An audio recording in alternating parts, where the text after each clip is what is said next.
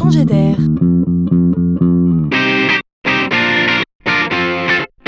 C'est la chronique de Laurent Collen.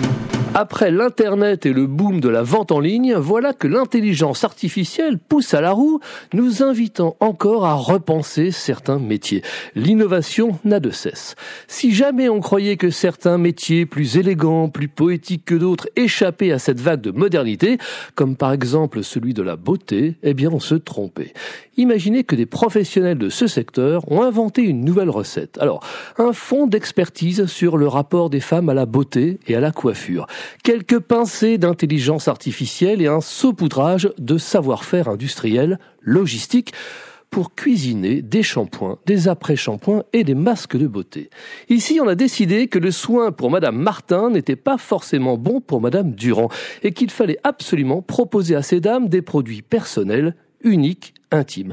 Alors ils ont créé Prose pour permettre aux coiffeurs, aux coiffeuses, mais aussi aux femmes en direct de faire fabriquer des soins capillaires hyper personnels sur demande.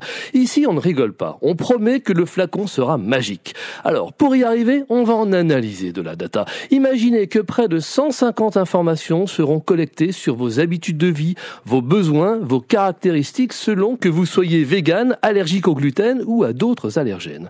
On ira chercher également des données externes sur votre lieu de vie pour mesurer votre exposition à la pollution, aux UV, à l'humidité. De surcroît, entre la collecte des données, la production et la livraison des flacons, il faudra compter 24 heures. Qui dit mieux? Le marché du soin capillaire se voit ainsi personnalisé, accéléré, en un mot, révolutionné.